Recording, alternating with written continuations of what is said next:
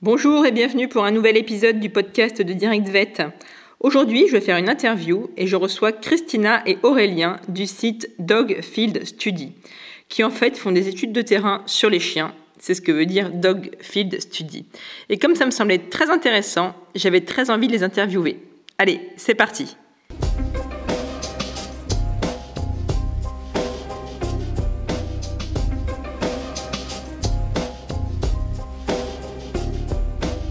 Donc euh, bonjour Aurélien et Christina, euh, bienvenue euh, sur la chaîne Direct Vet.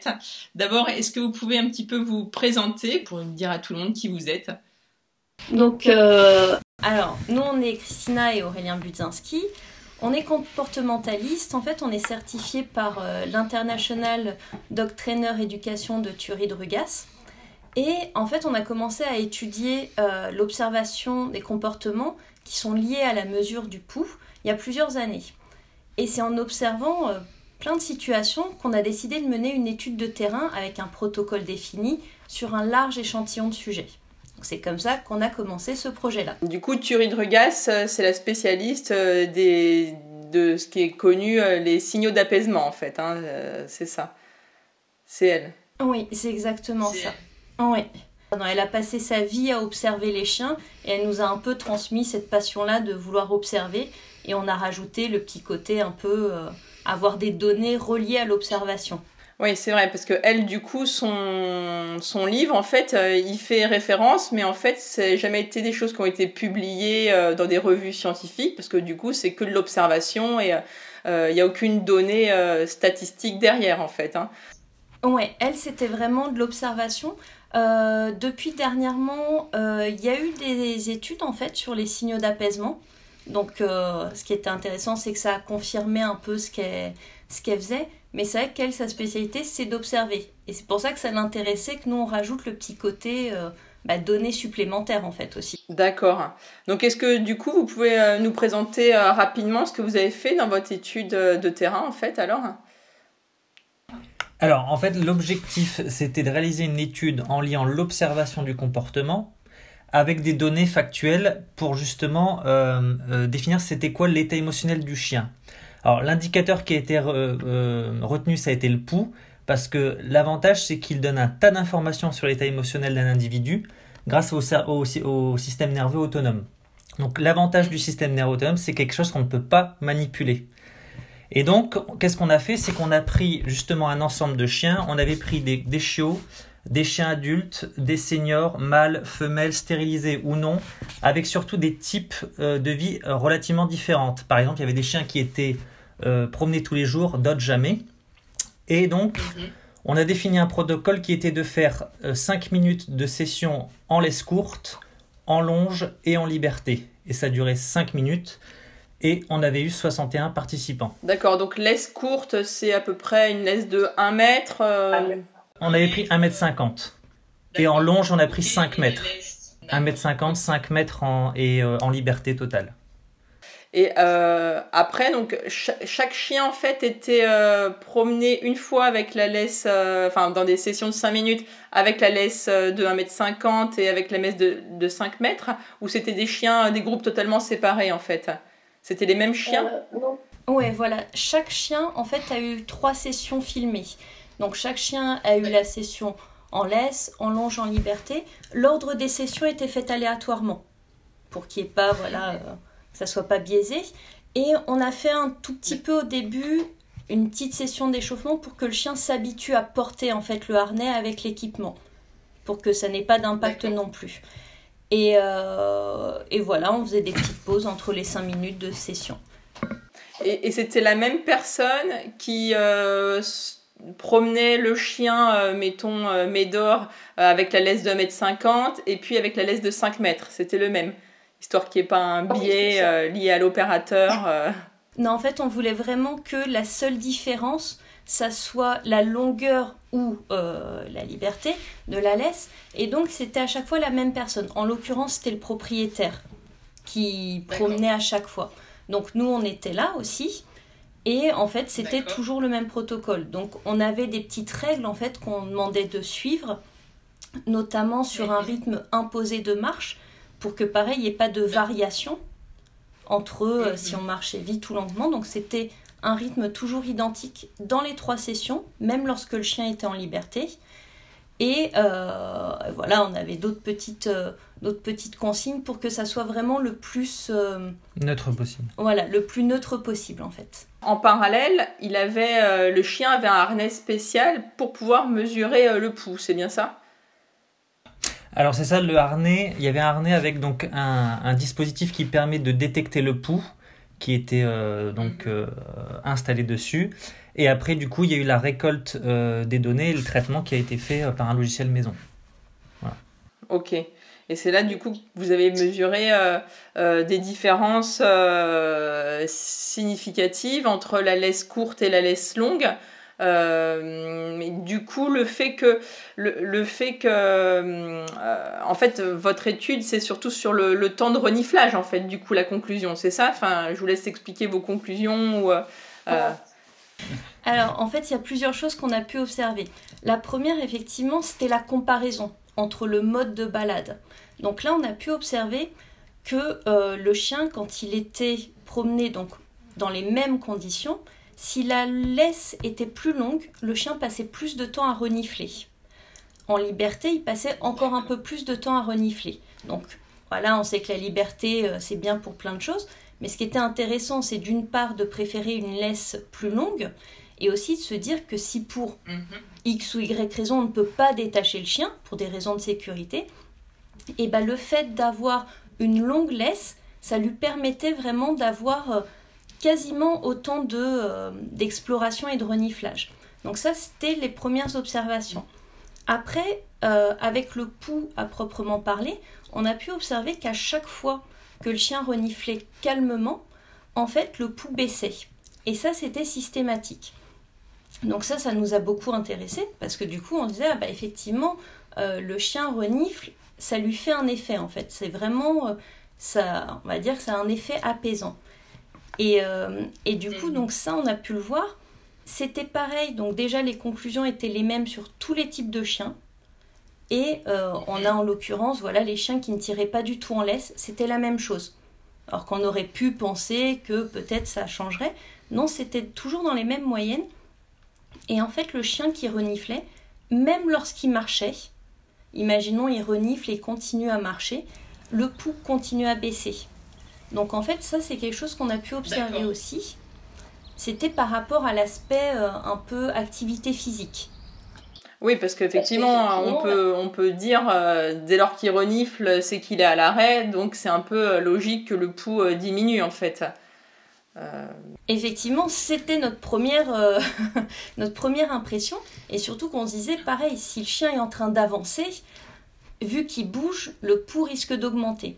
Donc en fait, effectivement, l'activité physique peut faire augmenter le pouls, mais ce qu'on a vraiment pu constater dans toute notre étude, c'est que l'activité physique, par exemple un chien qui allait se mettre à courir d'un coup, et eh ben en fait, mhm. l'impact sur la courbe du pouls allait être beaucoup plus faible que plein plein plein de situations où en fait c'était le chien était en statique et c'était plus un état émotionnel.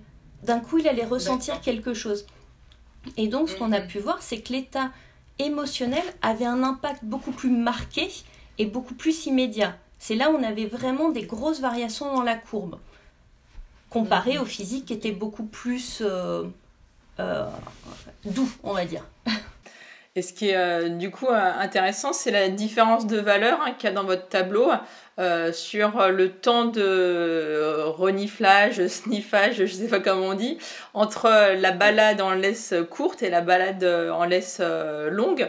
Il y a vraiment une différence qui a l'air importante hein, sur les chiffres. Vous avez fait une étude pour vérifier si c'était statistiquement significatif, en fait, cette différence? Oui, en fait, du coup, nous, ce qui nous intéressait, c'était de voir si c'était pas bah, du cas par cas, en fait, si c'était vraiment valable sur tous les types de chiens. C'est pour ça qu'on a essayé d'avoir vraiment euh, un échantillon le plus large possible.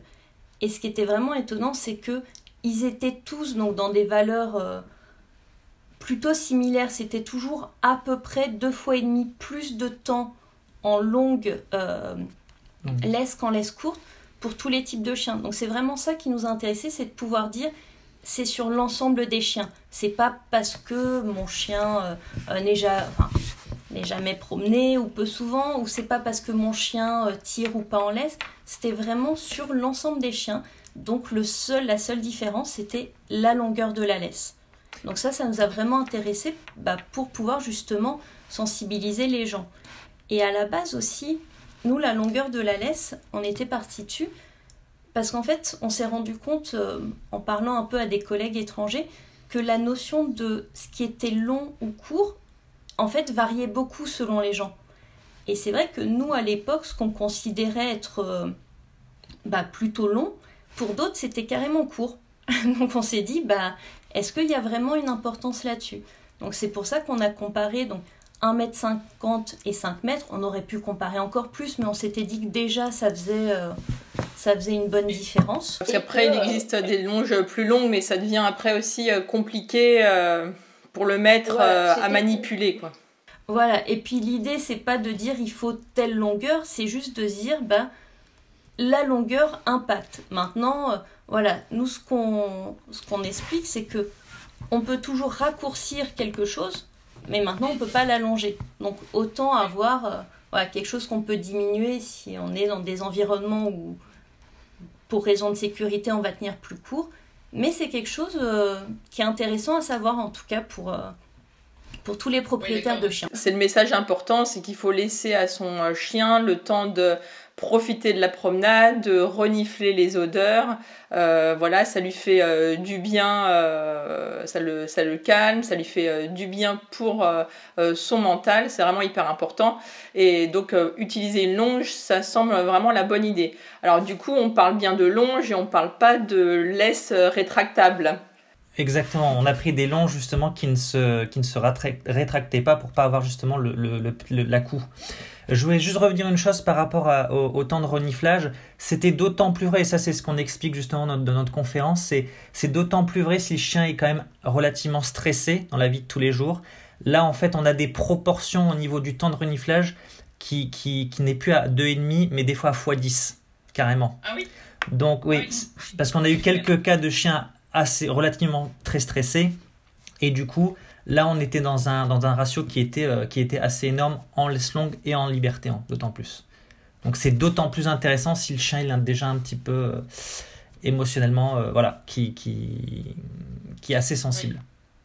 Oui, d'accord, effectivement. De toute façon, pour voilà, pour tous les problèmes de, de comportement qu'il peut y avoir souvent euh, chez, les, chez les chiens, les destructions, les, euh, les pipis à l'intérieur, etc., euh, les vocalises, tout ça en fait souvent c'est lié à des problèmes de, de comportement et déjà en se mettant dans un référentiel un peu de, bienveillance, de bien sortir son chien, de, de le laisser renifler, on peut déjà corriger beaucoup de choses rien qu'en permettant au chien d'être plus cool mentalement en fait. Donc c'est vraiment des choses hyper importantes. Donc du coup, vous faites des conférences et vous êtes sur les routes pour présenter les résultats de votre étude.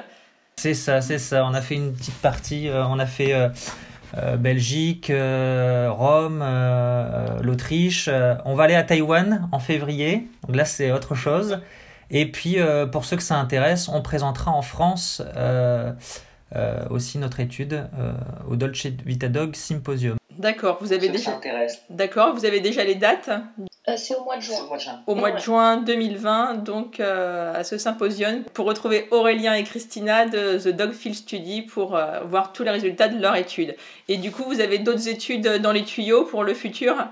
Bah Déjà, alors, nous, ce qui était étonnant, c'est que dans cette étude-là, alors c'était pas. voilà, on s'y attendait pas, mais on a pu observer qu'en plus du reniflage, il y avait plusieurs comportements en fait qui sont naturels chez le chien qui avaient un gros gros impact. Et en fait, ce qui est bien quand on présente l'étude, c'est que ça permet de sensibiliser aussi à des choses que le chien fait. Et en fait, on se rend compte qu'il le fait pour une raison. Par exemple, mhm. euh, un des exemples bah, qu'il y a sur le site, c'est le fait de secouer. Donc le chien, quand il secoue, à chaque fois on observait que c'était quand le pouls avait augmenté. Alors pour X ou Y raison, hein, c'était pas forcément des choses euh, intenses, mais quand le pouls en fait augmentait et que le chien secouait, immédiatement le pouls baissait.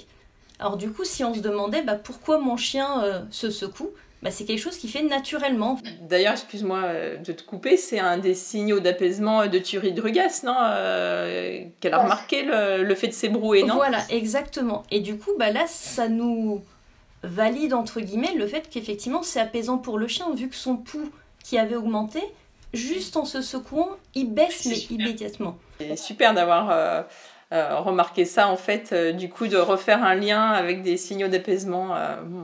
c'est bah, bravo, c'est une super étude.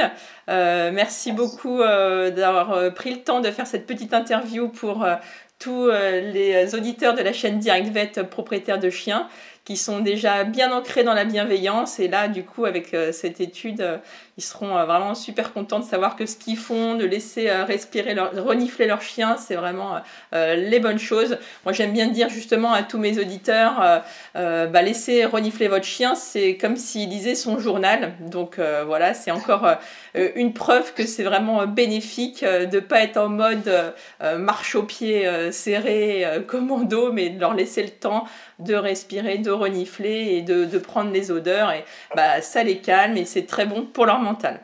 Bah, je vous souhaite une bonne journée. Euh, je vous remercie.